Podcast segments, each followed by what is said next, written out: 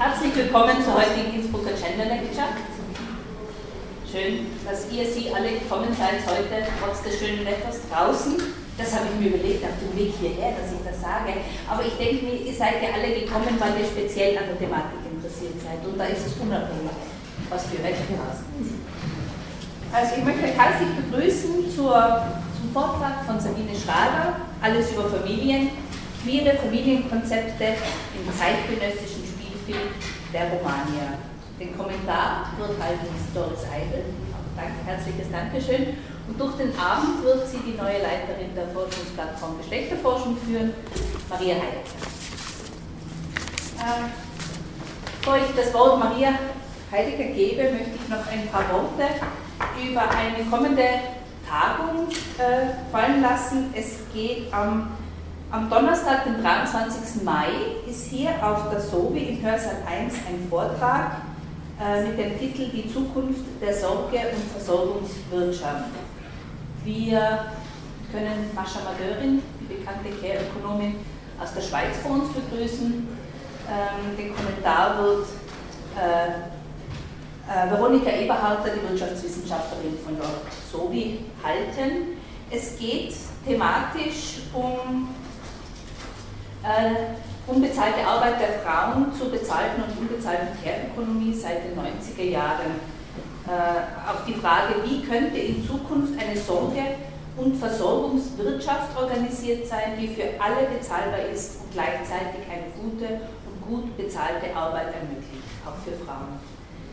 Ich lade euch alle herzlich ein, eben wie gesagt am Donnerstag, dem 23. Mai, äh, da ist der Vortrag, das ist, da könnt ihr einfach kommen und am Freitag, dem 24. Mai, ist im Haus der Begegnung ein Workshop, äh, wo man gemeinsam mit Mascha und Dörren die, die Thematik noch grundlegend vertiefen kann.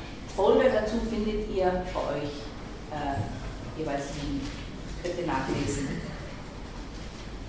Äh, seit November 2012 gibt es die Österreichische Gesellschaft für Geschlechterforschung.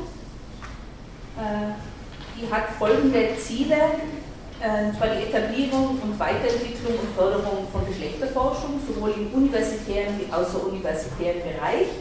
Und insbesondere setzt sich die Gesellschaft für Nachwuchsförderung ein und auch die Verankerung von Gender Studies in Forschung und Lehre.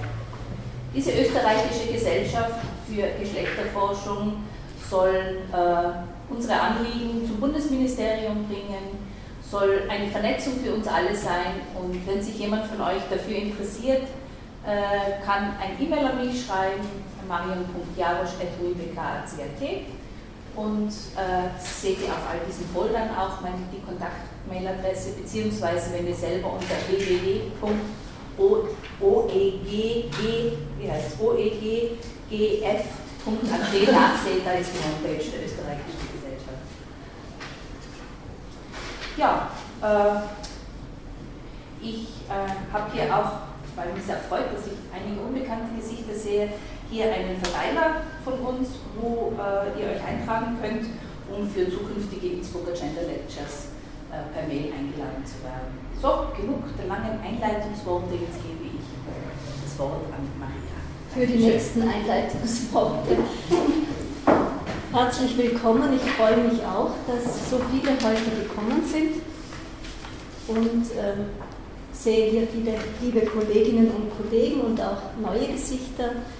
Ich nehme an einige Studierende und das freut mich auch ganz besonders. Herzlich willkommen zu diesen Innsbrucker Gender Lectures Nummer 31. Das sind jetzt die 31. ist die 31. Innsbrucker Gender Lecture. Begonnen haben wir im Sommersemester 2008. Seit Jänner 2008 sind wir eine Forschungsplattform, also die Forschungsplattform Geschlechterforschung hat ganz, ganz bald mit den Innsbrucker Gender Lectures begonnen und meines Wissens haben wir nie einen Ausfall gehabt. Und mein besonderer Dank heute geht einmal an die Organisatorinnen, die die Innsbrucker Gender Lectures ähm, jedes, jedes Jahr für das nächste Studienjahr vorbereiten. Erna Appelt, Marion Jarosch. Danke.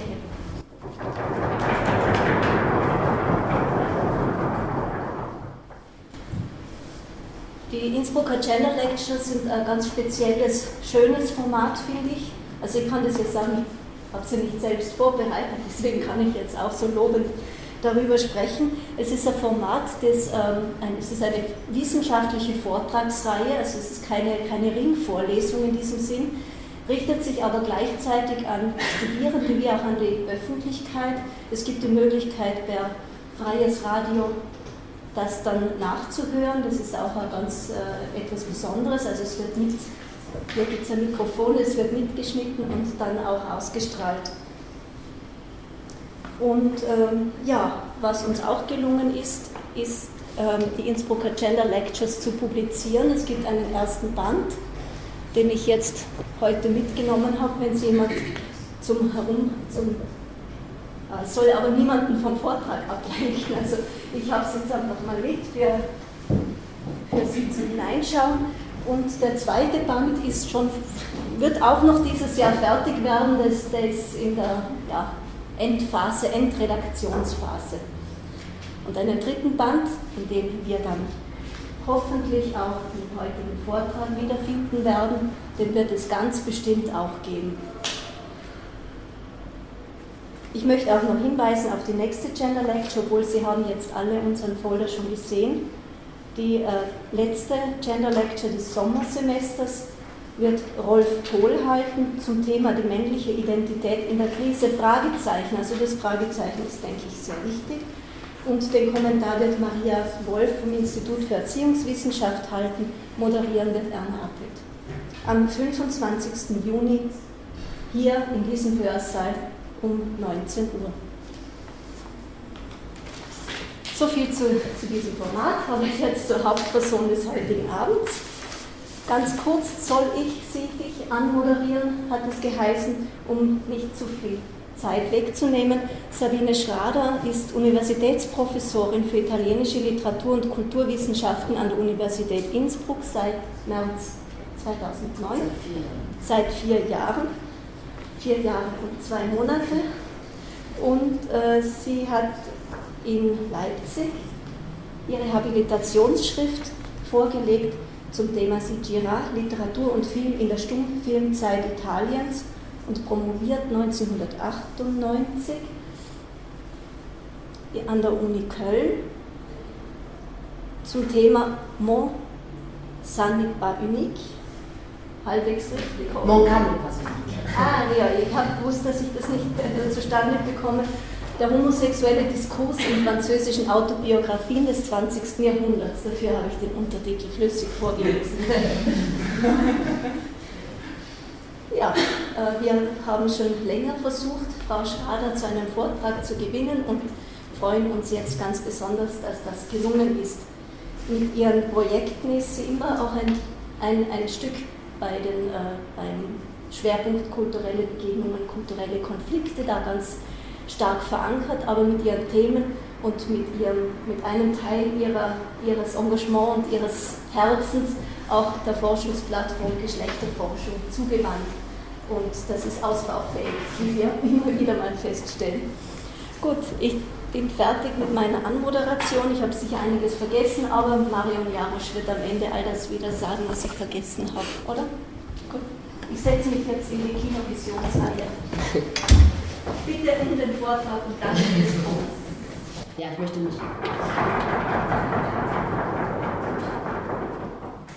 Ich möchte mich auch recht herzlich für die Einladung bedanken und äh, möchte eine kleine Entschuldigung schon vorweg schicken. Es kann sein, dass ich Ihre Geduld etwas überstrapaziere, aber ich habe eben auch ähm, vier Filmausschnitte mitgebracht, also kurze Filmausschnitte und ich konnte mich nicht durchregen, irgendwas davon zu streichen. Es wird aber nicht viel, viel länger. La Famille en la choisie, die Familie sucht man sich aus, sagt eine der Protagonistinnen in Patrice Cherots Film Die, die mich lieben, nehmen den Zug. Und dieser Satz ist programmatisch für, für schwul, lesbische oder auch queere Filme in der Romagna um die Jahrtausendwende. Obwohl konservative Stimmen um den Bestand der Familie fürchten, untermauern doch vielmehr die Institutionalisierung gleichgeschlechtlicher Lebensweisen, und die damit verbundene Diskussion um das Adoptionsrecht eher traditionelle Familienkonstellationen, als dass sie sich schwächen. Auch in der zeitgenössischen Literatur und im Film sind Familien en vogue. sei es bürgerlich, als Patchwork-Familie, als Regenbogenfamilie oder wie hier vor allem als Solidargemeinschaft. Und dazu zählen eben, also etwas vollmundig habe ich das ja angekündigt, die zeitgenössische Spielfilme der Romania, ich spreche letztendlich über drei Filme. Äh, Torres Madre von Almodovar, den Sie vielleicht viele von Ihnen kennen, von 1999. Dann Drôle de Félix, ähm, französischer Film von 2000 und Le Fate Ignoranti von Fersan Ozpetek. Hier sind jeweils die Plakate. Die Filme waren alle erfolgreich und so unterschiedlich sie, sie sind, kristallisiert sich doch bei der Frage nach Familie ein gemeinsamer Plot heraus. Die Narration beginnt in der Regel mit der Dekonstruktion der klassischen heterosexuellen Familie und die daraus resultierende Suche nach einer neuen Form des Zusammenlebens, in dem die Frage nach der sexuellen Orientierung untergeordnet wird. In den Filmen wird also an der Idee der Familie als Solidargemeinschaft festgehalten. Aber es werden Konstellationen jenseits der binären Geschlechterkodierung und des Mythos der kleinbürgerlichen Familie oder der, Quatsch, nicht der bürgerlichen Kleinfamilie, so ist es richtig, äh, entworfen. Zweites ist das Zusammenspiel von Selbst- und Familienfindungsprozessen unter Berücksichtigung der jeweiligen Genreerwartung, vor allem eines Roadmovies und des Melodrams. Und drittens, und das wäre meine abschließende These, eine, möchte, ich eine Engführung, möchte ich auf eine Engführung hinweisen der Inszenierung von queeren Familie mit der Nation, mit der großen Familie. Vorweg aber noch einige kurze Überlegungen zur Geschichte der Familie, also wirklich kurz, und eben queer. Familie kennt jeder, jeder ist ein Teil davon, sie ist ein primäres Bedeutungsgeflecht und ein umfassendes Orientierungsmuster, das Individuen ihren Zugang zu anderen, zur Welt prägt und es ist also ein transkulturelles Thema. Doch wie Familie imaginiert wird, hängt sowohl von den einzelnen Familienmitgliedern ab, von individuellen und kollektiven Wünschen, aber vor allem von den wirtschaftlichen, natürlich historischen Bedingungen. Ich möchte nur daran erinnern, dass das Wort Familia im lateinischen Ursprung eine Hausgemeinschaft darstellte, der weniger eine Verwandtschaft, denn eine Herrschaftsbeziehung zugrunde liegt. Der biologische Erzeuger, der Vater, hieß entsprechend Genitor, nicht Pater. Dieses Konzept von Familie als hierarchisch durchorganisierte Solidargemeinschaft finden wir beispielsweise heute noch in der Mafia.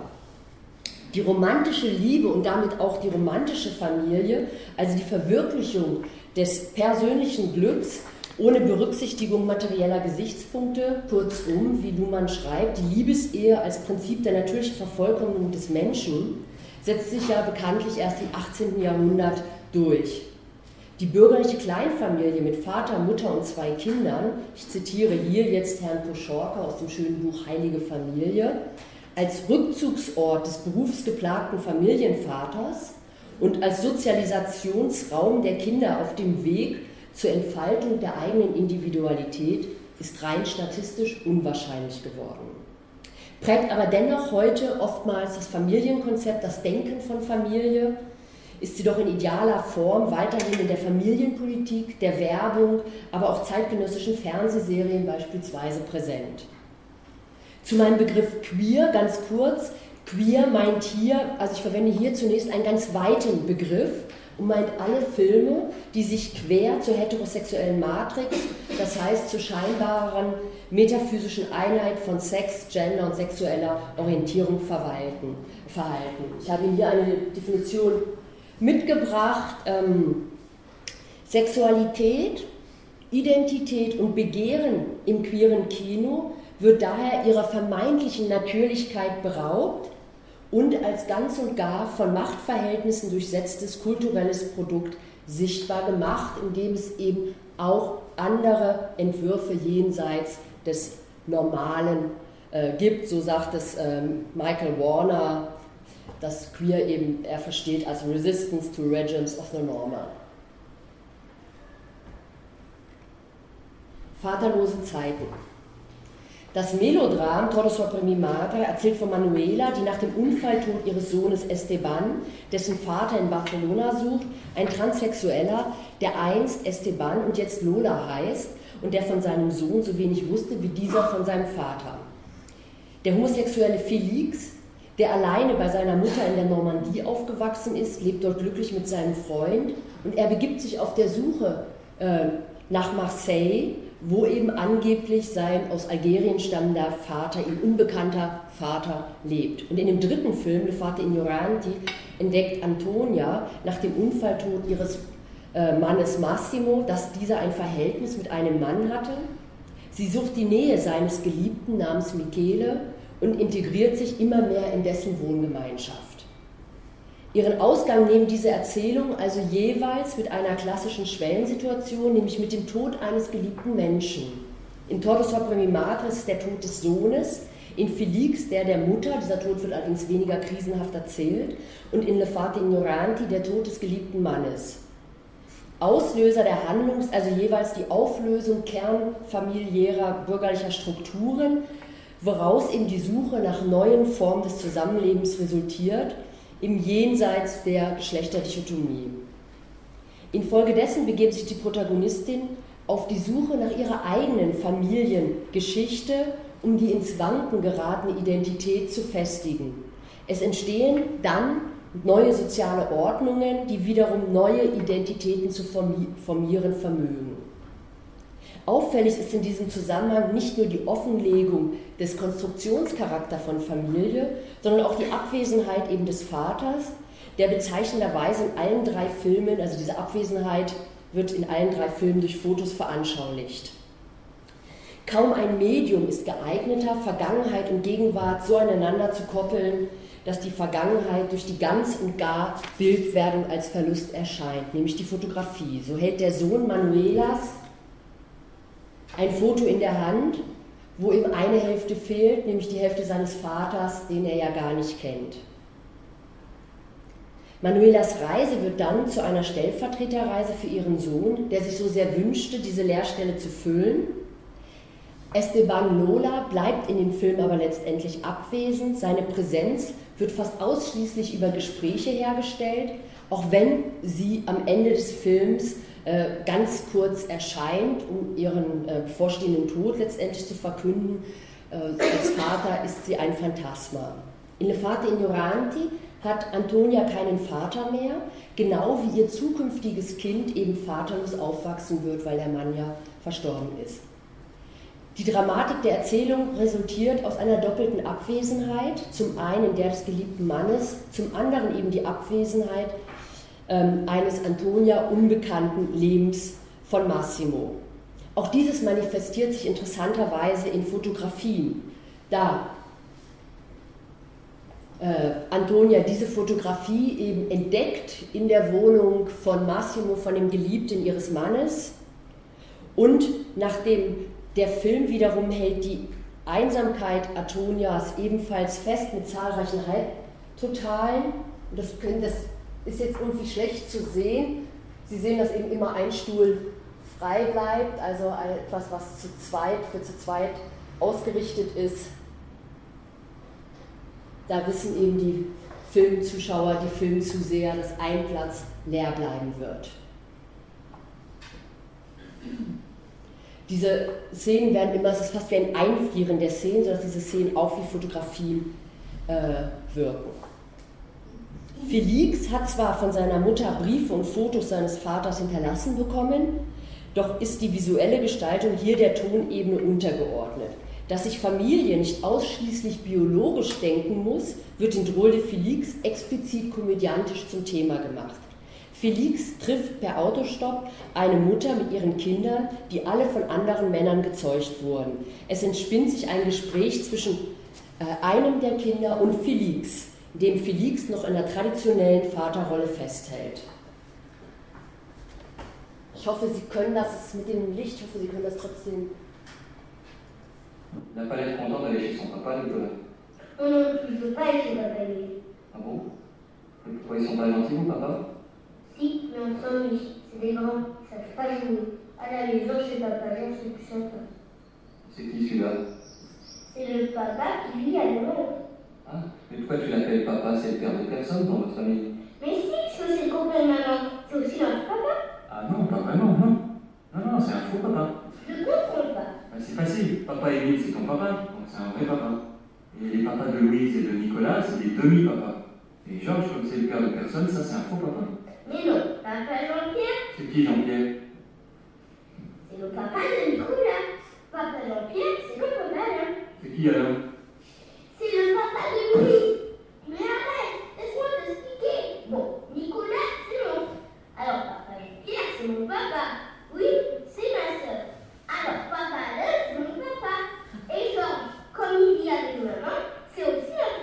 Mais pas du tout Écoute, Nicolas, c'est ton demi-frère. Parce que vous avez la même maman et pas le même papa, donc c'est un demi-papa. Et l'autre, euh, Alain, c'est pareil. Mais Georges, ça, c'est- ça, c'est. Comme c'est le père de personne, c'est un faux papa.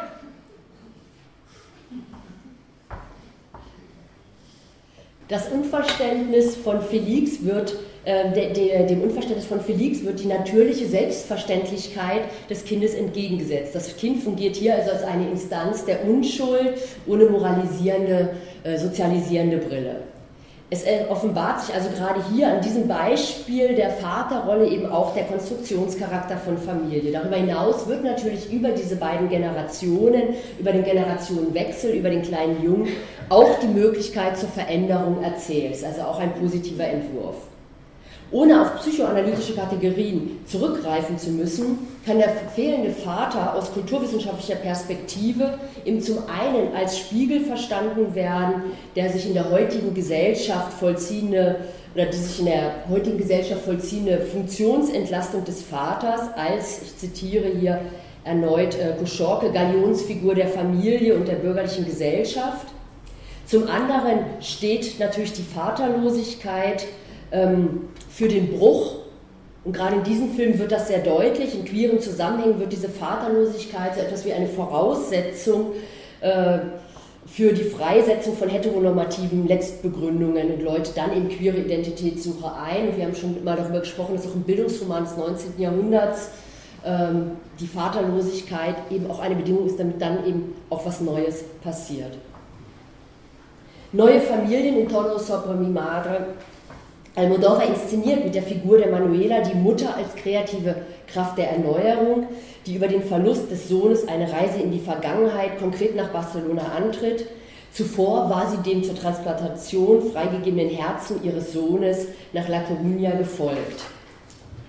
In Barcelona trifft Manuela zufällig ihre alte Freundin Agrado, die genau wie Lola transsexuell ist. Mit Agrado, der lesbischen Schauspielerin Numa, wegen der Manuelas Sohn über die Straße gelaufen war, um ein Autogramm zu ergattern äh, und dann eben tödlich verunglückte, und der Nonne Rosa, von Penelope Cruz gespielt, bildet sie so etwas wie eine Schicksals- und Solidargemeinschaft, deren Strukturen einer Familie sehr nahe kommen. Rosas Schwangerschaft schließt sie beispielsweise aus der Familia Sagrada, also der heiligen Familie der Nonnen, aus Manuela übernimmt dann die sorgende Funktion. Als Rosa dann bei der Geburt stirbt, infiziert von dem HIV-Virus, also von HIV durch Lola, wird Manuela das Baby, das natürlich ebenfalls den Namen Esteban trägt, äh, adoptieren, der wiederum nicht infiziert ist und weiterleben wird. Auf der visuellen Ebene wird diese neue Solidargemeinschaft dank der starren Kameraführung in der Halbtotalen und den geometrisch angeordneten Mustertapeten und eben das ebenso statisch organisierte Mobiliar als künstlich, immer auch künstlich entlarvt. Eine andere Szene, wo es um die Fürsorge geht. Das Setting wirkt dank der Perspektive und dieser zum Kitsch neigenden Stilisierung immer wie ein Bühnenbild und damit wie ein metafiktionales Spiel im Spiel. Es ist hier ein ganz typisches Verfahren von Almodovar. Während auf der narrativen Ebene mit einer großen Ernsthaftigkeit und auch Moralität die Mütterlichkeit bzw. die Solidarität gefeiert wird, wird diese auf der visuellen Ebene immer schon unterlaufen. So schafft der Regisseur eine liebevolle Distanz zu seinen Figuren und den Konstellationen, dennoch verliert das Erzählte nie ganz an Ernst. In Madre haben Agrado und Lola biologisch männliche und weibliche Geschlechtsteile, ihre Charaktere hingegen sind diametral entgegengesetzt. Agrado wird als sozial und herzlich markiert, Lola als ausschweifend und egoistisch. Es gibt also damit keine eindeutigen Zuordnungen, keine eindeutigen Kausalitäten zwischen der Biologie und dem, Biologie und dem gesellschaftlichen Verhalten. Der Film führt vielmehr vor, wie Sex und Gender eben performativ erzeugt wird, werden.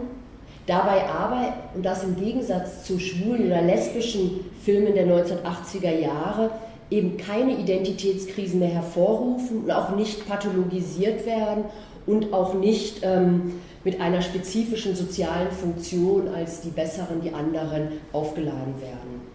Der Transgressionscharakter der performativen Hervorbringung von Geschlecht ist bei Manuela anders gelagert bleibt sie doch die positive Inkarnation der Mütterlichkeit.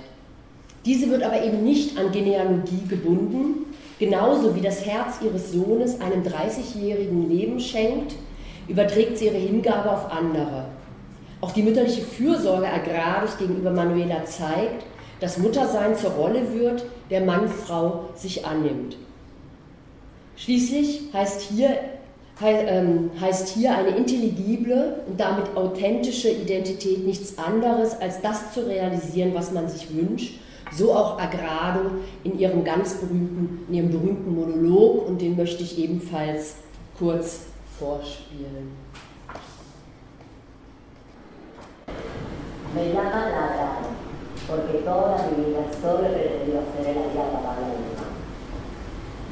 para la de Agrado soy muy auténtica. El puesto. Todo está bien. Rasgado de ojo, 80 mil. Nariz, 200. Tirada la basura por poner y después me la pusieron así de otro camisón. Ya sé que me da mucha personalidad, pero si yo a saberlo, no me la doy. El dibujo. Teta, dos, porque no soy la súper bonita. Silicona e lápiz, frente, boca, cadera y culo. El libro cuando la seguí, así le da cuenta como yo ya la perdí. Mi madre de mandíbula 75 mil, debía ser definitiva el láser, porque la mujer me dice, bueno, pero tanto o más que los 60 mil por sesión. Depende de lo cual uno sea, normal de 2 a 4 sesiones. Pero si eres folclórica, necesitas más, claro. Bueno, lo que les estaba diciendo, que cuesta mucho ser auténtica, y estas cosas no que ser porque una es más auténtica, cuanto más se parece a lo que se llama sí misma.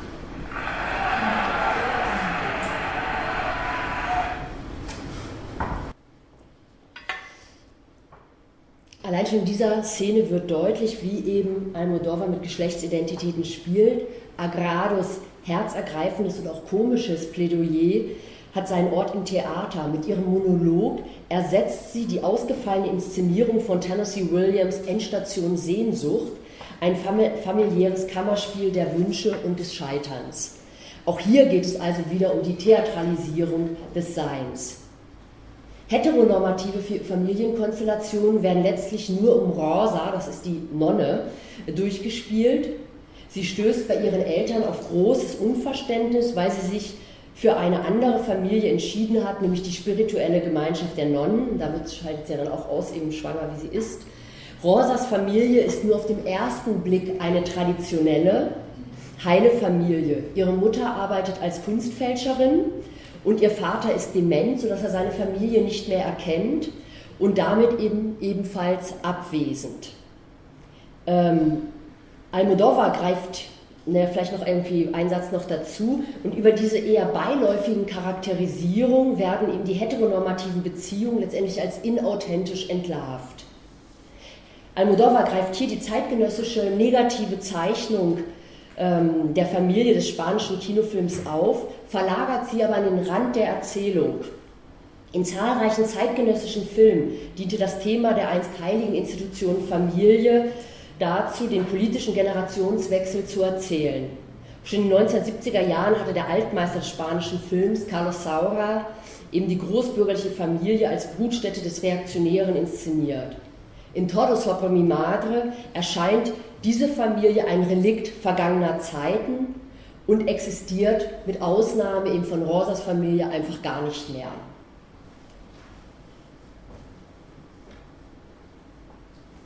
Parallelwelten in Le Fate Ignoranti. Ähm, Le Fate Ignoranti wird in der Presse als Version Italiana di Toro sopra mi madre bezeichnet sieht man anfangs noch das glückliche Paar, Antonia und Massimo zu Hause und im Museum, wird Massimo wenig später wie Manuelas Sohn von einem Auto überfahren. Das Ganze ist aber etwas weniger tricky als bei Almodovar. Antonia bleibt mit ihrer Mutter und der Haushaltshilfe in ihrem großbürgerlichen Heim zurück. Durch Zufall erhält sie ein Gemälde mit dem Titel La Fata Ignorante, also die ahnungslose Fee, das Massimo einst Michele schenken wollte und kommt eben durch die umseitige Widmung auf die Spur der Liebschaft des Geliebten ihres Mannes. Antonia beginnt dann, das Doppelleben ihres Mannes zu wiederholen, indem sie die Sphären voneinander trennt. Sie bewegt sich eben zum einen in der bürgerlichen Welt und zum anderen aber auch in der Welt ähm, dieser bunten Wohngemeinschaft, wo eben der Freund ihres Mannes zu Hause ist. Diese Wohngemeinschaft beheimatet neben dem Geliebten namens Michele auch die aus der Türkei geflohene Serra und die transsexuelle Mara. Die Parallelität dieser Welt wird über die topografische Aufteilung visualisiert. Wir haben auf der einen Seite, das haben Sie schon gesehen, dieses Einfamilienhaus mit dieser netten Gartenanlage und eben auf der anderen Seite eher in der Peripherie von Rom etwas, was man vielleicht als Nichtort bezeichnen könnte. Jetzt natürlich durch dieses Licht ähm, etwas rosafarben auch sieht man jetzt hier nicht so, aber eigentlich ist das Licht so ein bisschen rosafarben, also was, äh, was eben wirklich Gegensatz ist zu der Welt davor. Antonia arbeitet wie auch Manuela als Ärztin und betreut eben ebenfalls HIV-Patientinnen. Schon in der zweiten Sequenz sehen wir sie in einem Gespräch. Dort offenbart sie einem Mann die Diagnose, ähm, dass er eben an HIV erkrankt ist und äh, es offenbart sich auch schon hier das Thema eigentlich des Films, nämlich die Grenzen von authentischen, wahrhaftigen Beziehungen. Und das ist eben, also weil er überlegt, sagt er das seiner Frau oder nicht. Und genau darum geht es auch, und dass diese Grenzen, was ist wahrhaftig, was ist authentisch, damit hat ja auch Antonia zu kämpfen, als sie eben entdeckt, dass ihr Mann eben auch noch einen Mann geliebt hat. Und je mehr sie sich eigentlich ihres Irrtums bewusst wird, dass sie die einzige war im Leben ihres Mannes, umso stärker versucht sie sich in das alte Leben von Massimo zu integrieren. Wie Manuela übernimmt sie dabei pflegerische Aufgaben, indem sie regelmäßig auch in der WG wohnt. Also das ist wiederum relativ stereotyp, ein inzwischen an AIDS erkrankter Ernesto, den sie eben pflegt. Also wir haben zum einen auch hier wieder diese Fürsorge füreinander und dann aber auch das sonntägliche Pranzo, was eben in den italienischen Familien ja eher heterosexuell konnotiert ist. Hier sehen Sie die Familie.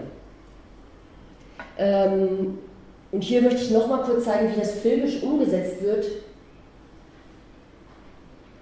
So. Wie eben diese Gemeinsamkeit eben geschaffen wird. Das ist relativ leise von der Musik, diese Filmszene.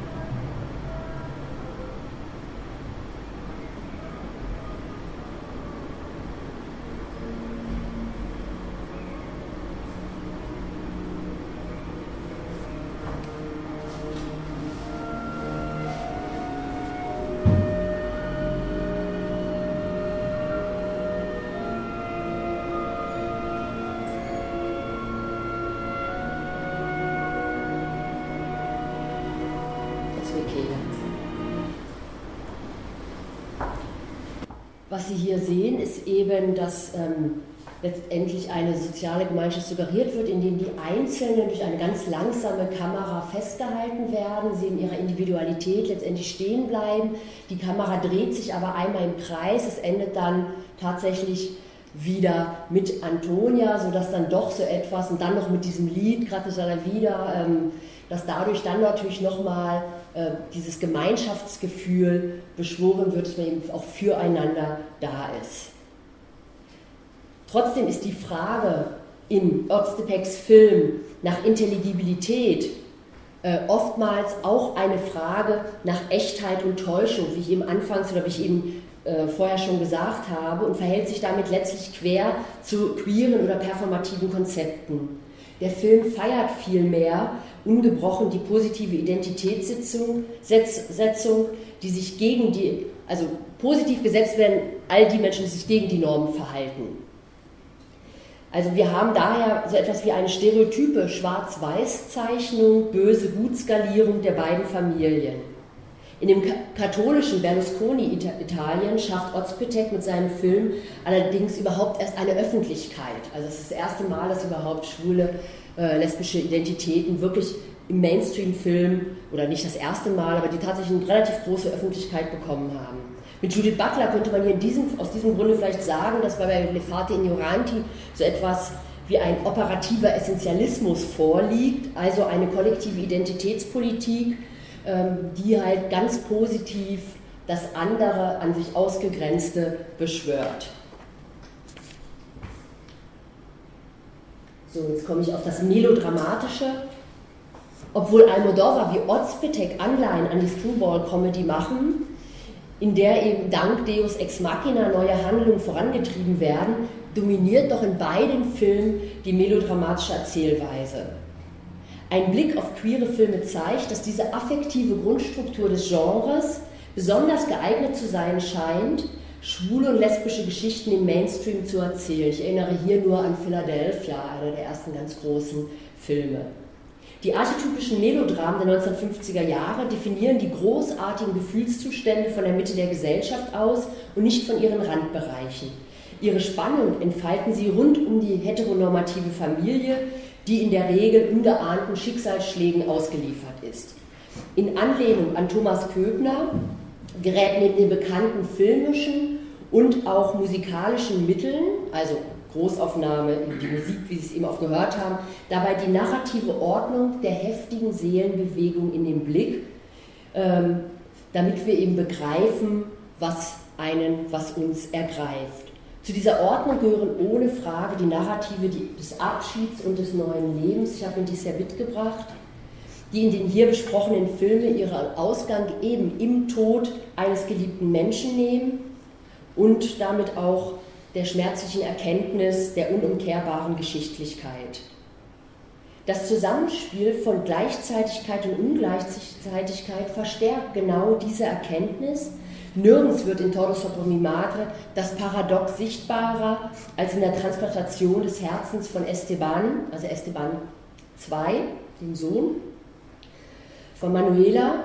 Der Tod schafft hier neues Leben oder gleichzeitig aber auch Manuelas Wiedersehen mit Lola Esteban, also dem Vater eben von Esteban II, Esteban I, auf Rosas Beerdigung, der dort von der Existenz seines Sohnes erfährt. In Le Fate Ignoranti ist es natürlich die Gleichzeitigkeit der Liebe Massimos zu Antonia und zu Michele ähm, und dann das Entdecken dieser gleichzeitigen Liebe letztendlich, als der Mann verstirbt. Das dritte von Köbner herausgearbeitete Narrativ ist im vorliegenden Zusammenhang aber entscheidend, nämlich das Zusammenspiel von Unbehaustheit und Solidarität, von Einsamkeit und Solidarität.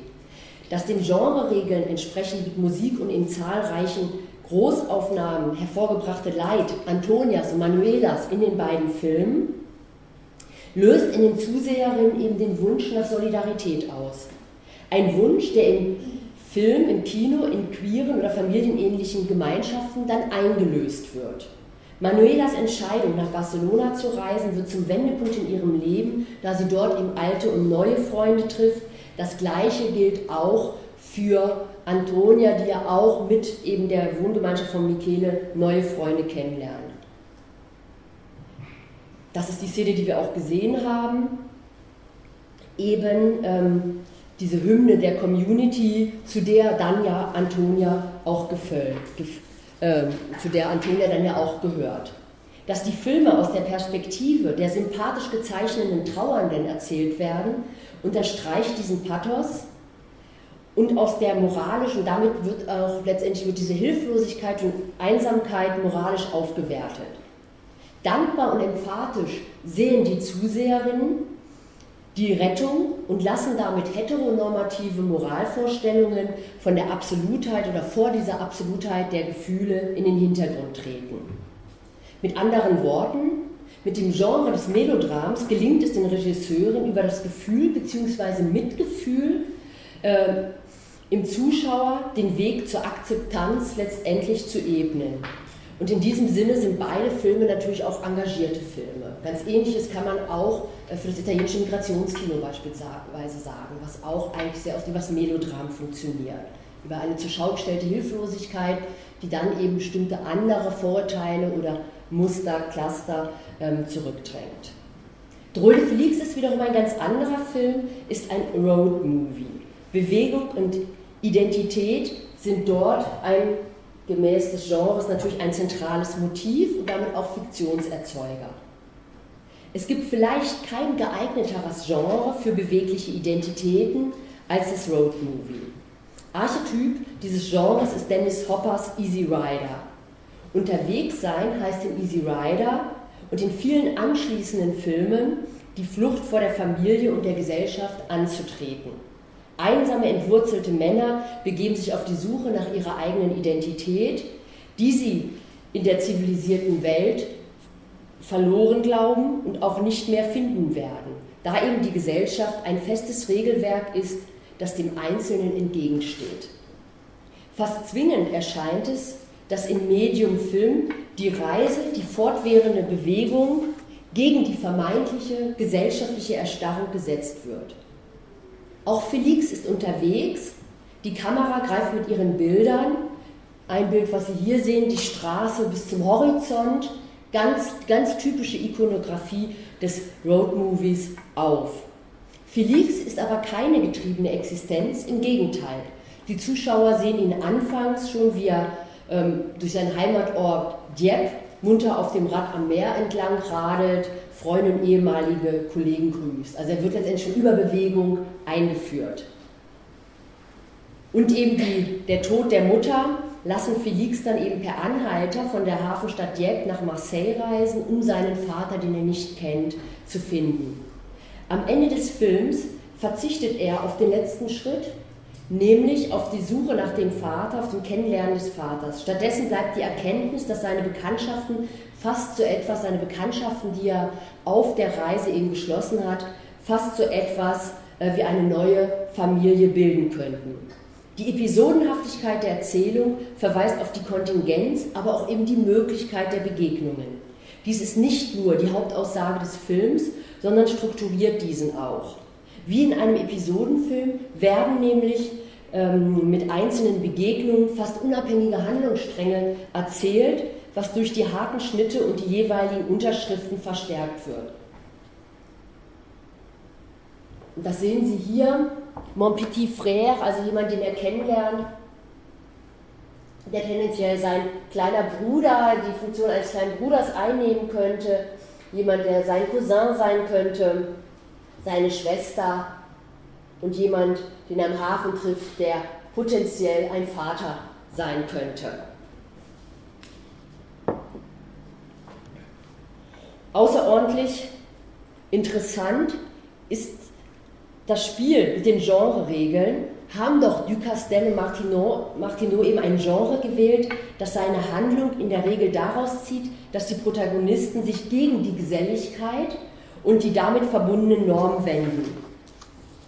Felix hingegen teilt eben mit anderen Protagonisten die Suche nach Glück, die er unterwegs eben kennenlernt, und bewegt sich dabei weniger gegen als ganz im Herzen der Gesellschaft.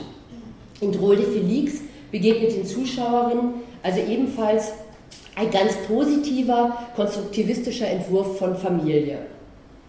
Damit steht der Film auch im Gegensatz zu einer nationalen bürgerlichen Filmtradition à la Claude Chabrol, dessen genealogische Filmdarstellungen höhnische Zerrbilder der erstarrten bürgerlichen Gesellschaft sind, der Kommunikationslosigkeit und der Zerrüttung, was in der Regel ja auch oder oft in äh, geschlossenen Räumen visualisiert wird. Also das Gegensatz, wirklich der Gegensatz hier, was alles eben draußen spielt. Felix flieht also nicht vor der Familie, sondern findet eine solche. Und die Freiheit zur Wahlfamilie wird eben filmisch immer wieder über weite Räume und sehr schöne Landschaftsaufnahmen visualisiert.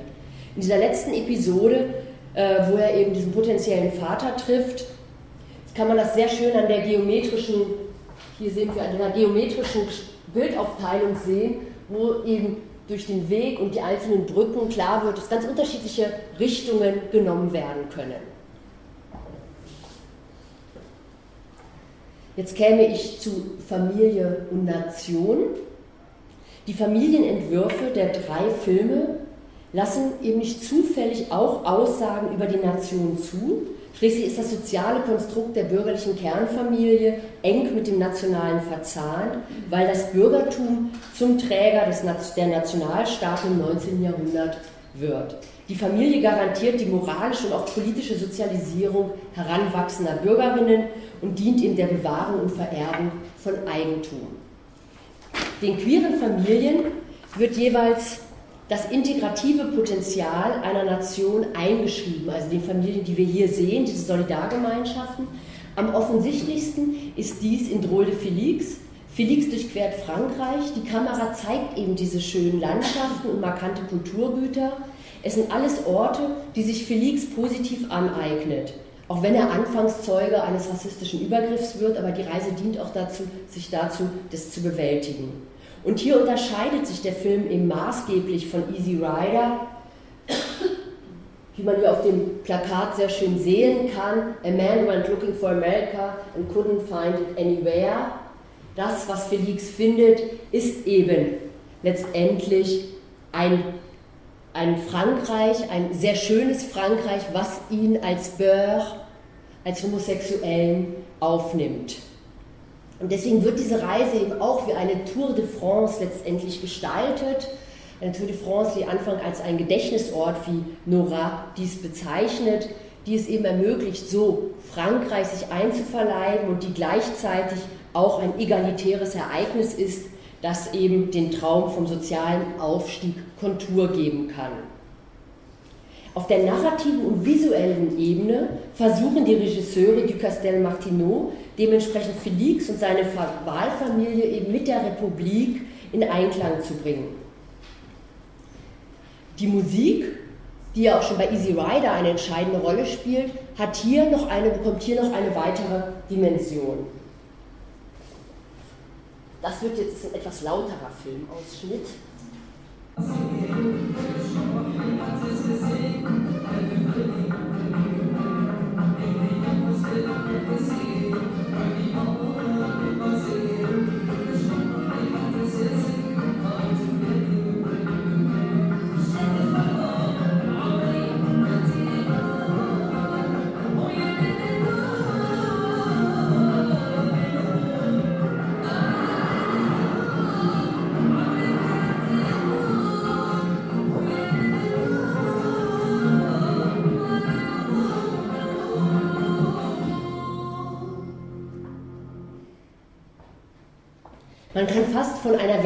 vertikalen Tonbildmontage sprechen. Crêpe Mamie wird zum Kommentar der France Profonde, die integrativ in einen homosexuellen HIV-Infizierten, das habe ich noch gar nicht gesagt, Bör aufnimmt und der im zeitgenössischen Film, französischen Film oftmals zum Symbol einer positiven Integrationspolitik geworden ist. Das universalistische Frankreich kann alle Menschen zu Brüdern und Schwestern machen, so lautet hier die hoffnungsfrohe Botschaft von Drôle de Félix. Es ist ohne Frage ein Kino des Good Sexual Citizen, wie es in der Forschungskritik auch immer wieder betont wird. In Torres sobre mi madre ist die Parallelisierung von Familie und Nation etwas komplexer. Mit den Figuren und der Reise Manuelas wird ebenfalls eine Karte Spaniens skizziert. bzw. spanischer Geschichte. Manuela und Esteban Lola emigrierten einst aus Argentinien nach Paris und dann nach Barcelona und Madrid. Agrado stammt von den Kanaren, das Herz Estebans lebt in Galicien weiter. Die Reise Manuelas nach Barcelona wird zu einer mehrfach kodierten symbolischen Reise. Gefilmt wird hier eine Zugfahrt durch einen Tunnel. Ähm, ja, das schauen wir uns einfach auch kurz noch an. Der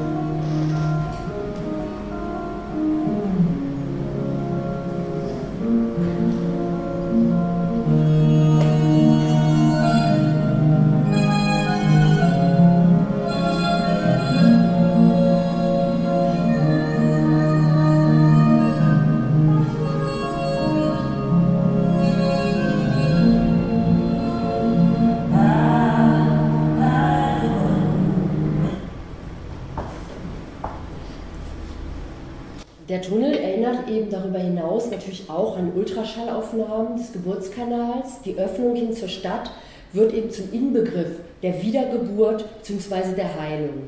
Mütterlichkeit ist bei Almodovar so etwas wie ein Inbegriff der Regeneration. Schließlich ist Manuelas Rückkehr nach Barcelona nach dem Trauma des Verlustes eine Reise zu sich selbst. Dieser Heilungsprozess kann daher auch als Chiffre für Spanien gesehen werden. Manuelas Reise und die daraus entstehende Konstellation werden zum Bild für ein buntes, vielfältiges Spanien, dessen Wunden zu heilen beginnen und das langsam zusammenwächst. Asynchron läuft während der Zugreise das Lied eines senegalesischen Sängers. Also auch hier haben wir wieder intersektional auf eine transkulturelle Ebene. Das ist das einzige nicht galizische, ähm, nicht katalanische Lied. Le Fate Ignoranti nimmt hier, und das habe ich anfangs schon angedeutet, eine andere Position ein, da Gesellschaft und queere Familie eben als Opposition entworfen werden. Im Film bleiben heteronormative und queere Orte weitgehend voneinander getrennt. Am Ende des Films verlässt die schwangere Antonia beide Familien, um sich auf die Suche nach einer eigenen Zukunft, nach einer eigenen Identität zu begeben. Das Ende ist allerdings kein wirklich offenes Ende. Wir sehen in der Parallelmontage die Wiederholung einer Szene aus der Mitte des Films, in der ein Glas umkippt und dabei zerbricht. Ernesto zitiert in diesem Zusammenhang ein Sprichwort, in dem das zerbrochene Glas ein Zeichen dafür sei, dass ein Mensch für immer gehe. In der Abschlussszene bleibt das Glas hingegen intakt. Die Parallelgesellschaft in Le Fate Ignoranti kann nicht ohne einen Blick auf die italienische Gesellschaft verstanden werden. Nirgendwo in Europa wird vielleicht die Familie, die heterosexuelle Familie stärker mythisiert als in Italien. Auch wenn die Lebenswirklichkeit, wie beispielsweise die sehr geringe Geburtenrate und die europäisch durchschnittliche hohe Scheidungsrate, den Familismo längst eingeholt hat. Das hat natürlich historische Gründe. Anders als in Spanien oder Frankreich ist die Familie nicht der Mikrokosmos der Gesellschaft, sondern sorgt eben in dem neuen, in dem jungen Staat Italiens seit dem Risorgimento in der Ermangelung eines funktionierenden Sozialsystems für Schutz und Privilegien. Sie agiert also vielmehr neben dem Staat. Und der italienische Film trägt eben bis heute nicht unerheblich zu dieser Mythisierung bei. Erinnert sei an Ettore Scolas La Famiglia oder auch an Giordanas Sechs-Stunden-Epos La Meglio Gioventù. Familie ist in diesem Film, in diesem Konzept so etwas wie ein Bollwerk gegen die postmoderne Zersetzung. In Le Fate Ignoranti existiert diese bürgerliche Familie weiterhin, man kann fast sagen, unter französischen Vorzeichen, nämlich als ein Ort der Kommunikationslosigkeit und der Unaufrichtigkeit. Schutz und Identität bietet jedoch die Parallelfamilie, die einen Gegenentwurf zur Gesellschaft darstellt. Und damit komme ich jetzt auch zum Schluss. Die drei Filme bringen Gegenentwürfe zu heteronormativen Familien. Dabei rufen sie jeweils intersektionale Kategorien der Identitätsstiftung auf. Identität wird jeweils eben nicht nur über Gender und sexuelle Orientierung konstituiert, sondern auch über die ethnische Zugehörigkeit, die vor allem über die Musik in die Filme geholt wird. Aber auch die Achse gesund-krank spielt eine große Rolle ähm, auch wenn, wobei ich das eben auch relativ stereotyp finde, aber nichtsdestotrotz wird das Leben und Sterben von HIV-Infizierten in den Filmen entdramatisiert. Ein problematisches Miteinander gibt es aber letztlich nicht. Schon allein die Besetzung der Schauspieler in diesen Filmen, die weitgehend dem gängigen Schönheitsideal entsprechen, tragen doch zu einem Mainstreaming bei. Die Filme sind, trotz aller Unterschiede, Hymnen auf das andere, selbst wenn sie, wie in Nefate Ignoranti, das andere nur am Rande der Gesellschaft letztendlich äh, zu verorten wissen.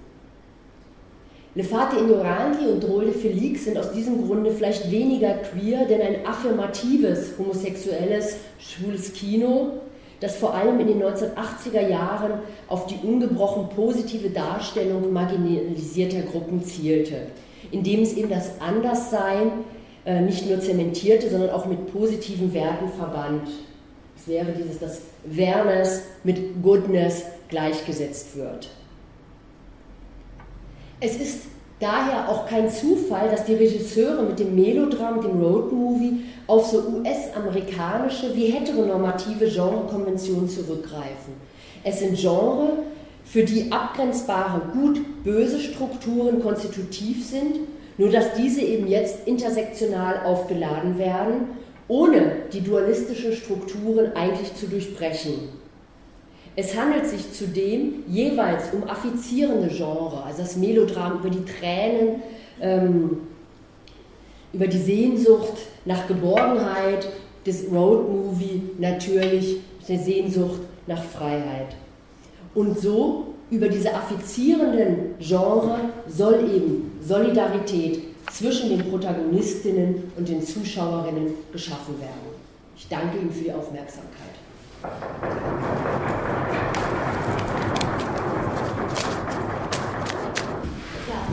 Ich danke dir, danke für diesen wunderschönen Vortrag. Äh, wo, wo setze ich mich jetzt hin?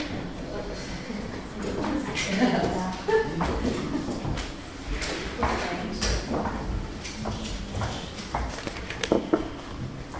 entsprechend des schönen Formats der Innsbruck Channel Lectures äh, gibt es jetzt auch noch einen fachkundigen Kommentar. Und den Kommentar wird halten Tove Seidel. Sie ist Assistentin, Vertragsassistentin am Institut für Romanistik der Universität Innsbruck. Und ja, äh, sie hier etwas vorzustellen, nachdem so viele Kolleginnen und Kollegen der Forschungsplattform Geschichte Forschung da sind, ist eigentlich nicht notwendig, weil wir kennen sie alle als sehr engagiertes Mitglied unserer Forschungsplattform. Sie arbeitet an einem Habilitationsprojekt, das sie uns auch schon in verschiedenen Zusammenhängen näher gebracht hat oder immer wieder versucht, uns zu erklären, worum es darin geht. Sie befasst sich mit surrealistischer Literatur von Frauen in der Romania. Ich freue mich auf deinen Kommentar und danke dir, dass du ihn halten wirst. Ich habe mir erlaubt, ähm, ich dachte, das Bild passt vielleicht. Ja. Äh, vielen Dank, Maria. Vielen Dank, Sabine, äh, für deinen äh, sehr interessanten Vortrag. Ähm, äh, Sabine hat schon sehr, sehr viel über die äh, ästhetischen und äh, genrespezifischen Aspekte der Filme gesagt. Und meine Idee war dann, diese Filme etwas über, über sie selbst hinaus zu denken, ein bisschen zu assoziieren, weniger jetzt noch einmal das zu kommentieren, was ähm, äh, Sabine zu den Filmen gesagt hat. Äh, was wichtig ist vielleicht, äh, ich möchte das noch einmal wiederholen, ist die Tatsache, dass diese Filme wirklich schon Mainstream-Filme sind, äh, dass, sie, dass es Filme sind, die sehr geliebt werden, mit denen man sich sehr, sehr gut identifizieren kann. Und auch wenn man komplett außerhalb äh, des Milieus, zum Beispiel von äh, Almodovas Film Todo sobre mi madre steht, äh, hat man ganz viele Möglichkeiten, sich mit den Figuren zu identifizieren. Man beginnt sie äh, zu lieben, weil sie eben äh, liebenswert einfach in vielerlei Hinsicht sind. Diese Filme präsentieren uns eine queere Welt, äh, die für uns alle nachvollziehbar ist, die wir in, die wir in ihrem äh, ästhetischen Rahmen, mit der wir sehr gut umgehen können. Ähm, Gleichzeitig habe ich mir gedacht, äh, wie kann ich dieses Thema der, der queeren Familie oder das Thema der Familie über diese Filme jetzt hinausdenken oder was assoziiere ich mit ihnen ganz spontan im augenblicklichen gesellschaftlichen Rahmen. Das heißt also, äh, Sabine greift in ihrem Vortrag unter anderem eben das Thema Familie auf, das neuerdings wieder die Gemüter einigermaßen zu erhitzen vermag. Am Beispiel ausgewählte Filme, die queere Familienkonzepte inszenieren, zeigt sie, dass sich die Vorstellung davon, was eine Familie ist und wie diese zu funktionieren hat, vervielfältigt und verschoben haben, wobei natürlich in den analysierten Filmen die Dekonstruktion auf Heterosek äh, die Dekonstruktion der auf heterosexueller Partnerschaft beruhenden Familienmodelle im Vordergrund steht. Also wir haben mit völlig neuen Beziehungskonstellationen zu tun. Dass es sich hier um ein gesellschaftlich sensibles Thema handelt, zeigten beispielsweise in Frankreich zuletzt die sehr heftigen und stark mediatisierten Reaktionen auf die von François Hollande im Wahlkampf versprochene Ehe für alle, Mariage pour tous. Die Argumente, die gegen die Ehe für alle vorgebracht wurden und immer noch werden, entbehren meist jeder Logik, wobei die Gegnerinnen zu einem sehr hohen Prozentsatz unterstreichen, man dürfe ihre Ablehnung der Ehe für alle auf keinen Fall als äh, Ablehnung von Homosexualität auslegen. Viele betonen ausdrücklich, sie seien nicht homophob. Vielmehr sei ihre Ablehnung in der Befürchtung begründet, die Ehe für alle trage zur Erodierung einer, wie ich sagen würde, Erzählung bei, die sich Familie nennt und ihnen als absolut schützenswert scheint, die sie, ich zitiere aus einer Parlamentsdebatte in Frankreich, als Garant für den rechtsstaatlich begründeten Schutz menschlichen Lebens sehen, was immer das auch heißen mag. Äh, ich habe bewusst mir ganz polarisierende Aussagen ausgesucht. Die Ehe für alle, so andere Stimmen, stünde am Anfang einer nicht mehr kontrollierbaren Propagierung künstlich erzeugten Lebens, führe zu einer Explosion menschenunwürdiger Reproduktions- und Gentechnologien. Familienidentität und Abstammung als gesellschaftliche und kulturelle Grundfeste stünden auf dem Spiel, beklagen wiederum andere. Und erst die Weitergabe des Familiennamens, was würde daraus werden?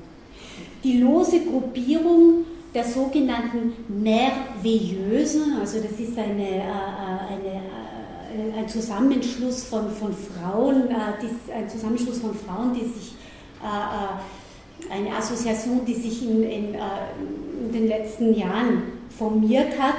Und merveilleuse heißt wachende Mütter. Also diese lose Gruppierung der Merveilleuse unterstreicht ihrerseits das Recht der Kinder auf eine Abstammung von Vater und Mutter und proklamiert, nos ventres ne sont pas des caddies, unsere Bäuche sind keine Einkaufswagen. Den einen ist Ehe gleich Fortpflanzung, das heißt, es kann keine Ehe ohne Fortpflanzung geben. Die anderen behaupten, die Ehe diene in erster Linie dazu, Kinder zu schützen. In gleichgeschlechtlichen Ehen sind Kinder also in Gefahr, äh, meine äh, Schlussfolgerung. Und aus all diesen und vielen anderen Gründen mehr dürfe es keine Ehe für alle geben. Die angeführten Argumente, sie sind als von mir erstelltes Resümee zu verstehen, bedürfen wohl keiner näheren kritischen Erläuterung, so nehme ich einmal an, die Emotionalität und Irrationalität, die sie zum Ausdruck bringen, liegt auf der Hand. Nicht nur, äh, dass es in, Argument, äh, in, der Argumentation der Gegnerinnen kaum jemals um die eigentliche Frage geht, nämlich um die juristische Gleichstellung von homosexuellen äh, und heterosexuellen Partnerinnen und oder eventuell um ihren Wunsch, im Rahmen eines Rituals ihre Lebensgemeinschaft symbolisch zu besiegeln.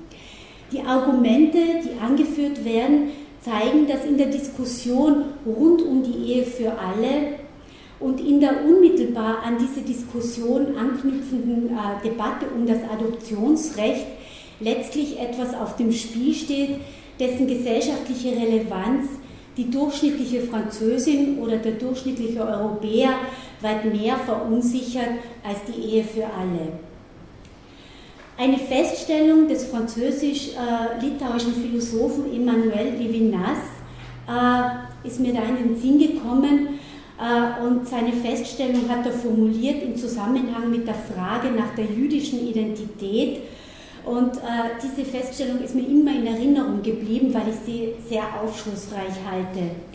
Er meinte in einem Interview, dass allein die Frage nach der ethnischen oder kulturellen Identität bereits als Indiz dafür verstanden werden müsse, dass die eifrig bemühte und erzählte Identität überholt sei und man sich auf etwas Neues, auf neue und andere Konstellationen zubewege.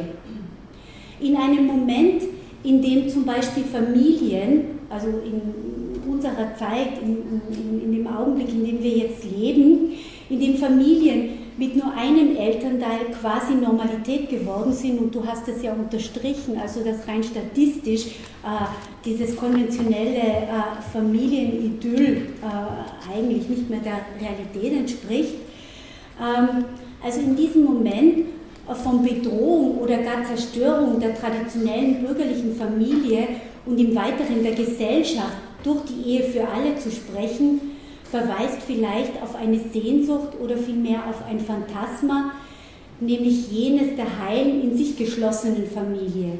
Vielleicht geht es um den verzweifelten und violenten Versuch, das pluralen Gesellschaften eigene Spannungsverhältnis mit einer undifferenzierten, ja bis zu einem gewissen Grad die Realität verdunkelten Identitäts- und Herkunftserzählung zu verdecken. Und von Identität und Herkunft ist in den Argumenten der Gegnerinnen der Ehe für alle sehr häufig die Rede. Und diese beiden Begriffe Identität und Herkunft werden eben mit äh, Familie oder mit bestimmten Vorstellungen von Familie in Beziehung gesetzt. Denn gefährdet ist in diesen Argumenten durch die Ehe für alle immer die Familie. Und man muss sich fragen, weshalb. Äh, in den von Sabine Schrader analysierten Filmen, die durchaus an die Idee äh, der Familie festhalten, sind Familienbande nicht mehr das Resultat einer zufälligen biologischen Herkunft. Die vorgestellten queeren Familien sind vielmehr Solidargesellschaften, die den Mitgliedern eine bewusste Entscheidung für die bunt gestaltete Wahlfamilie abverlangen. Sabine Strader äh, stellt eine Parallele zwischen den inszenierten kleinen queeren Familien und der großen Familie der Nation her. Diese auffällige Korrespondenz mag als Reaktion gegen die Globalisierung, als eine Art Anrufung der innerstaatlichen Solidarität gelesen werden. Vielleicht möchte man die queeren Familien der Filme aber auch als nach außen offene Gebilde verstehen, als vielschichtige und uneindeutige Erzählungen, in denen es nicht um Herkunft, sondern um Begegnung geht. Vielleicht sind sie trotz aller Genrekonventionalität eine Art äh, oder äh, ja, hoffnungsvolle Metaphern, wenn man so will, von Begegnung und Öffnung und Widersprüchlichkeit. Eine letzte Bemerkung noch äh, oder ein letzter Kommentar zu einem Aspekt, äh, äh, der mich äh, sehr beschäftigt hat, auch im Zusammenhang mit diesen Filmen. Das ist der abwesende Vater oder die Vater, wie hast du es nochmal genannt? Vaterlosigkeit. Vaterlosigkeit. Ähm, Sabine diagnostiziert in den von ihr analysierten Filmen die Absenz des Vaters. Äh, äh, ich hätte gerne noch etwas mehr über die Bedeutung letztlich der Abwesenheit des Vaters gehört oder äh, erfahren. Denn in, meiner, in der Zeit meiner Sozial feministischen Sozialisierung habe ich noch bei Christine, Christian Olivier, das heißt in den frühen 1980er Jahren, ähm, die Absenz des Vaters beziehungsweise eines väterlichen Stellvertreters als entwicklungspsychologische Katastrophe für das Mädchen und für den Jungen äh, äh, erfahren. Ja, also man hat mir das so äh, noch kommuniziert. Christian Olivier, das heißt äh, aus psychoanalytisch-feministischer Perspektive, denkt noch nicht einmal die Möglichkeit einer gleichgeschlechtlichen Elternschaft, äh, obwohl sie das im Schatten der folgenden sehr schönen Passage aus Hélène Sixous äh, La Jeune Née wagen könnte. Eine Passage, die sie äh, selbst in ihrem Werk Jokastes Kinder, äh, die Psyche der Frau im Schatten der Mutter zitiert. Das schöne Zitat. Es ist Zeit, die andere Geschichte zu denken und sie zu gestalten. Es gibt das Schicksal ebenso wenig, wie es Natur oder Sein an sich gibt, sondern es gibt lebendige Strukturen, die befangen, zuweilen erstarrt sind in den historisch-kulturellen Grenzen, die ihrerseits wieder mit dem Schauplatz der Geschichte verwechselt werden.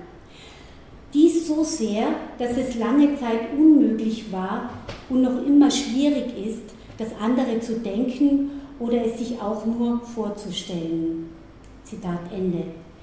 Vielleicht ist dies der Grund, weshalb die Gegner der Ehe für alle so sehr davon überzeugt sind, für Valeur profonde, für tiefgreifende Werte einzutreten und sie zu dummen Aussagen wie der folgenden bewegen. Ich zitiere aus einem Blog, Ehe für alle und was noch? Für Brüder und Schwestern etwa? Für Katzen und Hunde? Äh, und damit, das lasse ich jetzt einfach mal so stehen und möchte damit meinen Kommentar abschließen. Vielen Dank äh, und ich hoffe, das äh, trägt zu einer Polarisier also zu einer wie soll ich sagen, bewegten Diskussion etwas bei. Danke, Sabine. Na, danke dir.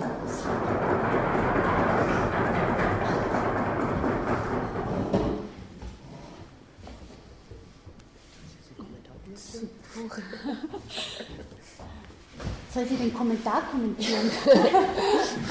ich kommentiere jetzt nicht. Ich, äh, ich lade, also ich muss gar nicht einladen zu dieser Diskussion. Das haben die beiden die beiden Kolleginnen schon gemacht mit ihrem schönen Vortrag und ihrem Kommentar. Ich bitte um Wortmeldungen. Bitte schön. Ja, Frage an Sabine. Ähm, ich kenne diesen französischen Film nicht, aber an dem hast du ja demonstriert, dass die ähm, neue Familie, die neue Solidargemeinschaft ähm, auch irgendwie mit der Nation kombinieren mhm. könnte. Ähm, meine Frage, ist es wirklich Nation oder ist es vielleicht auch sowas wie Heimat oder was ist das für Frankreich? Weil mir ist natürlich eingefallen, ich bin ja spezialisiert auf den Osten, äh, dass da Familie auch teilweise eher, so wie du gesagt hast, in Italien früher ähm, korrelativ zum Staat darstellt und zum Beispiel jetzt gerade in Jugoslawien ein korrelativ zur Nation. Mhm. Also dort ist es gerade das, was diesem neuen Nationalismus entgegensteht. Und ich glaube, es ist dann gar kein großer Unterschied, ob das so eine alte bürgerliche Familie ist oder eine neue. Es ist ganz egal. Also alle diese Gemeinschaften stehen im Kontrast zu dem neuen Nationalstaat, der sich da breit gemacht hat. Also die Frage, ist es überhaupt Nation oder ist das in, diesem Film oder ist es vielleicht auch eher so ein Heimatgefühl? Also ich würde tatsächlich schon sagen, dass es Nation ist, la grande nation, und die denkt sich eben staatlich. Also vielleicht müsste man immer gucken, welchen nationalen Begriff man dann zugrunde legt. Aber ich glaube, das nationale Frankreich ist einfach etwas, was sich staatlich seit der Aufklärung, seit der Französischen Revolution so denkt und dann eben universalistisch. Also gerade eben dieses eher Negieren von Unterschieden, von Differenzen in einem, was wir hier auch sehen, dass eben alle dazugehören. Und dieses äh, Negieren eben dieser Differenzen führt natürlich auch, es ist ja auch ein Problem der Migrationspolitik in Frankreich, führt natürlich auch dazu, dass man eben die Probleme auch negiert. Das ist auch so ein imperialer Akzent. Ja, das weiß ich jetzt in dem Film tatsächlich nicht, aber das, ja, natürlich könnte das jetzt in dem, mit, mit, dem, mit dem Bör, könnte man das so sagen. Aber ich würde das Nationale hier wirklich, also ich, das funktioniert, denke ich, anders als ähm, in Jugoslawien. Das Nationale ist das Staatliche. Und dass die Nation bildet natürlich die Heimat, aber ich sehe die Heimat nicht im Gegensatz zur Nation in Frankreich. Ne? Es gibt einfach so einen ganz weiten Begriff der Nation, der halt eigentlich möglichst viel umschließt. Das wäre auch anders als in Deutschland. Also es ist auch nur in diesem Film jetzt spezifisch? Ja, also jetzt diese Idee von Nation und Staatlichkeit würde ich generell der französischen Gesellschaft unter. Ja, also das ist vielleicht ganz typisch, ja. ja. Also dass diese quasi alternative Solidargemeinschaft mit Nation korreliert. Ja, das ist jetzt in diesem Film. Das ist jetzt in diesem Film natürlich. Ja, ja, das ist jetzt in diesem Film.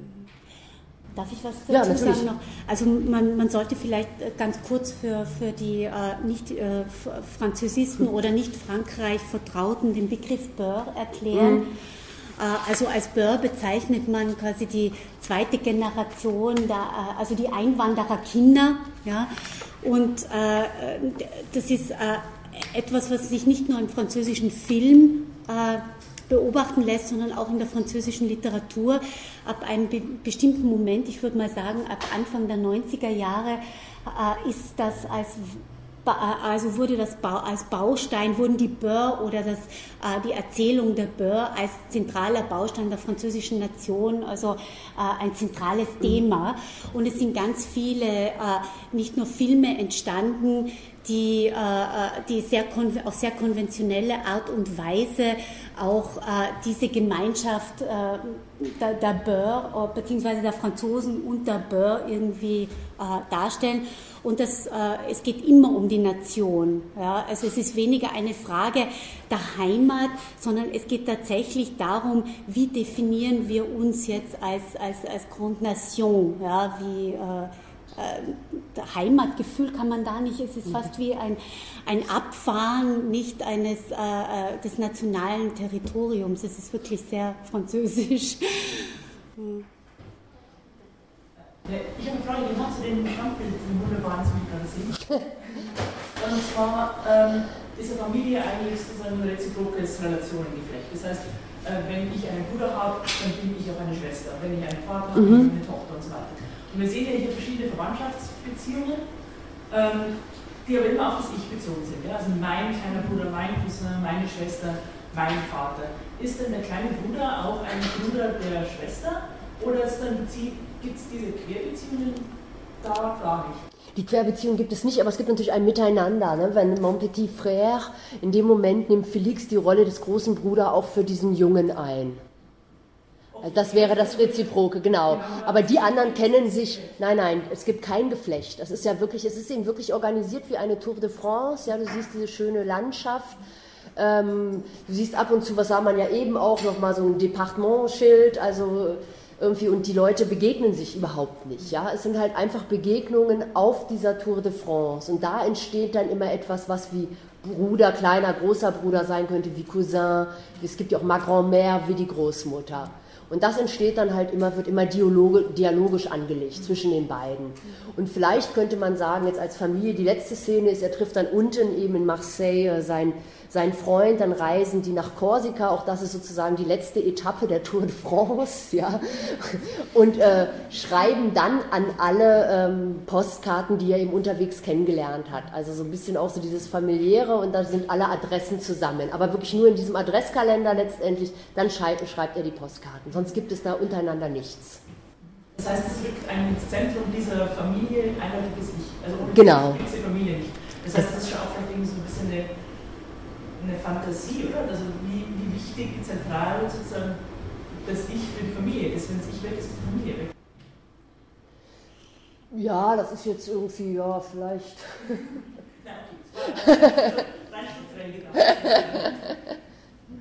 Ja. Das das, äh, stimmt, aber ich glaube, dass es darum im Film wahrscheinlich wirklich nicht geht. Ne? Es, geht es geht um, dieses, äh, um Diese diesen Fraternität. Akt, genau, genau, es geht um diese Fraternité, Egalité, das sind ja auch ganz unterschiedliche, äh, aus unterschiedlichen Schichten kommen die her. Es geht wirklich um diese Gemeinsamkeit. Und natürlich wäre das ein Schritt weiter, dann das nochmal wieder auf das Ich zurück, zu projizieren. Aber äh, der Film versucht tatsächlich einfach eben so eine Gemeinsamkeit zu entwerfen. Ja, also wenn du dich aufmachst, begegnest du eben, hast du die Möglichkeit, ähm, dich neu zu vernetzen. Und wozu, und das ist ja die These, wozu brauchst du, musst du deinen Erzeuger kennenlernen, der in deinem Leben keine Rolle gespielt hat, wenn man so nette äh, Begegnungen auf der Autobahngaststätte hatte. Also so, ja, also da, so wird das irgendwie gegeneinander gesetzt. Ja.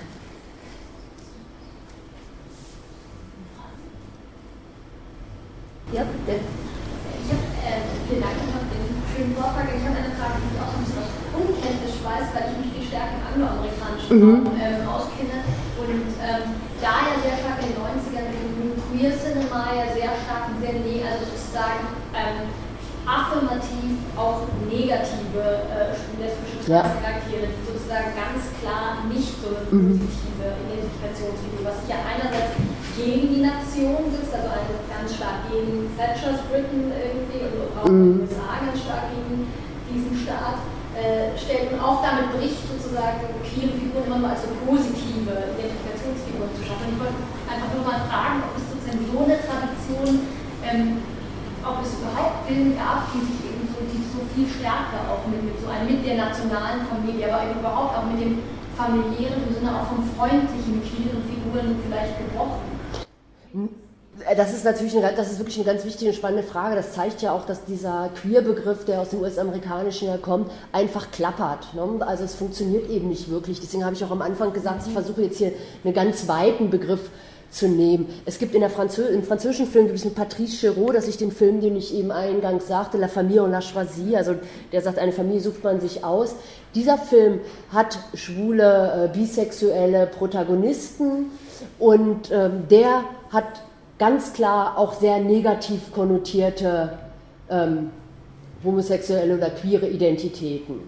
Also da gibt es das, an dem, also bei, bei Patrice Chéreau würde ich das festmachen. Es ist aber ganz typisch, dass dieser Film letztendlich wieder sehr großbürgerlich angesiedelt ist. Ne?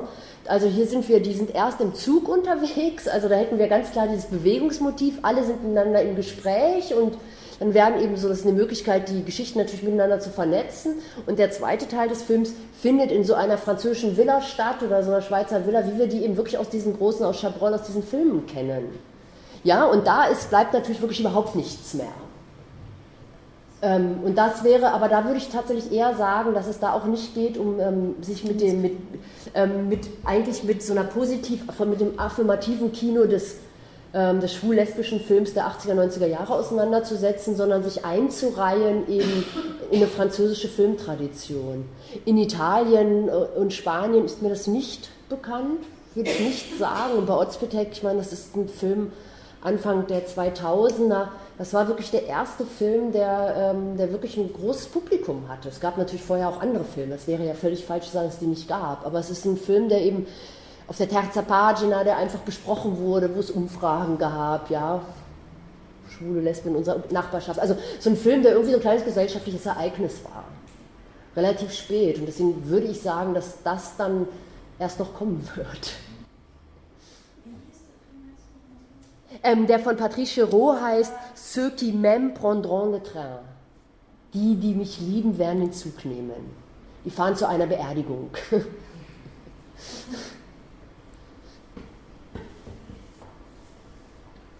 Patrice Chéreau ist tatsächlich so ein Regisseur, wo man auch mit L'Homme Blessé, wo man am ehesten ähm, andere Figuren festmachen kann. Ich habe noch eine Frage, einen Kommentar. Ähm, der, den Diskurs eigentlich, den ähm, Doris Eidel mhm. ähm, erwähnt hat, der kommt eigentlich in den Filmen so nicht vor, weil ich würde sagen, diese Filme sind sehr kinderlose Filme, auch wenn Kinder eine wichtige Rolle sind, mhm. in der Solidargemeinschaft eigentlich keine Kinder da. Und von dem her ähm, auf einer Ebene die Geschwisterlichkeit, also eine Familie, die Geschwisterlichkeit oder so die Erwachsenen-Generationsverhältnis thematisieren, ja, würde ich sagen, die stellen eine Art Familie dar, aber eben genau dieses Feld, das eigentlich so in der Gesellschaft diskutiert wird und auch so für Zündstoff sorgt, bleibt eigentlich draußen. Weil auch wenn Kinder da sind, die sind dann nicht in den Solidargemeinschaften. Also Esteban fährt dann auch wieder zurück nach Madrid also der ganze Kleine, der Dritte. Also von dem her, dieses doch sehr, ähm, dieses Verhältnis, das dann doch sehr diskutiert wird, bleibt eigentlich draußen. Und das im Moment sehr viel für Zündstoff sorgt. Ja, also ich würde sagen, dass die beiden Kinder von Antonia, das Kind ist ja noch nicht geboren.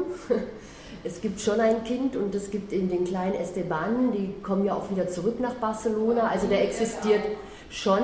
Aber tatsächlich ist das, das ist natürlich ein, ein, auch ein wichtiger Aspekt. Man, aber die Diskussion, die Doris angesprochen hat, ist eine Diskussion, die 2013, 2012 irgendwie wahnsinnig zentral geworden ist. Ja? Und ähm, 2000 denkt sich das wirklich ohne Kinder oder dann eben am Rande, die gibt es schon, ja, aber die spielen natürlich keine Rolle. Und ich meine, es gibt ganz wenig Filme, die, ähm, wo, wo es eben gleichgeschlechtliche Paare mit Kindern gibt. Das ist ja dieser US-amerikanische Film, ähm, weiß jetzt nicht mehr, der vor zwei Jahren herausgekommen ist, aber das beginnt tatsächlich erst. Ja, also und ich denke, dass man da sehen kann, wie sich in den letzten 13 Jahren also einfach auch eine Debatte ganz stark verändert hat. Das ist da gar nicht so denkbar. Noch nicht. Also das. Ja, das ist zu meinem Film.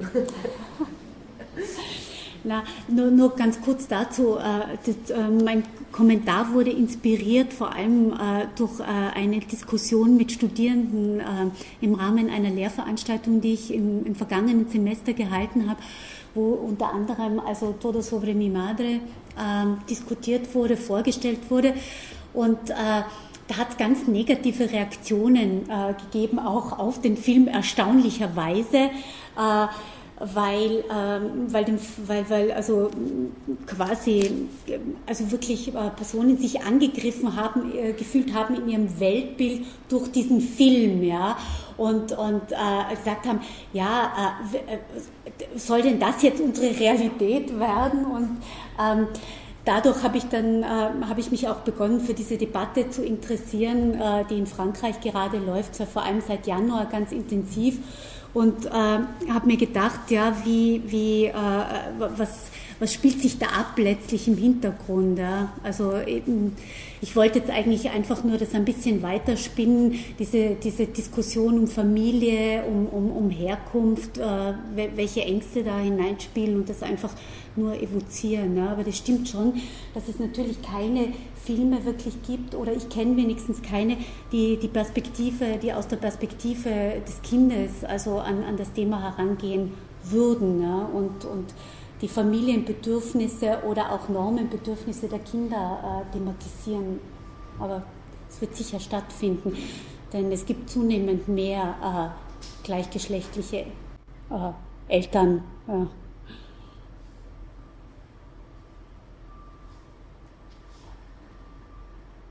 Es noch Kommentar weitere Kommentare oder Fragen?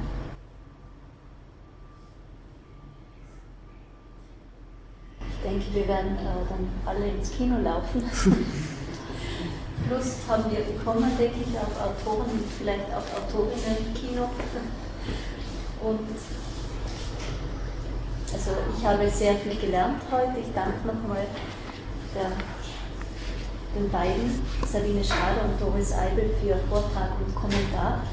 Und wer immer noch Lust und Gusto hat ins Solo Vino, Solo Pasta, geht es dann auch immer noch entsprechend unseres schönen Gender Lecture Formats. Dankeschön.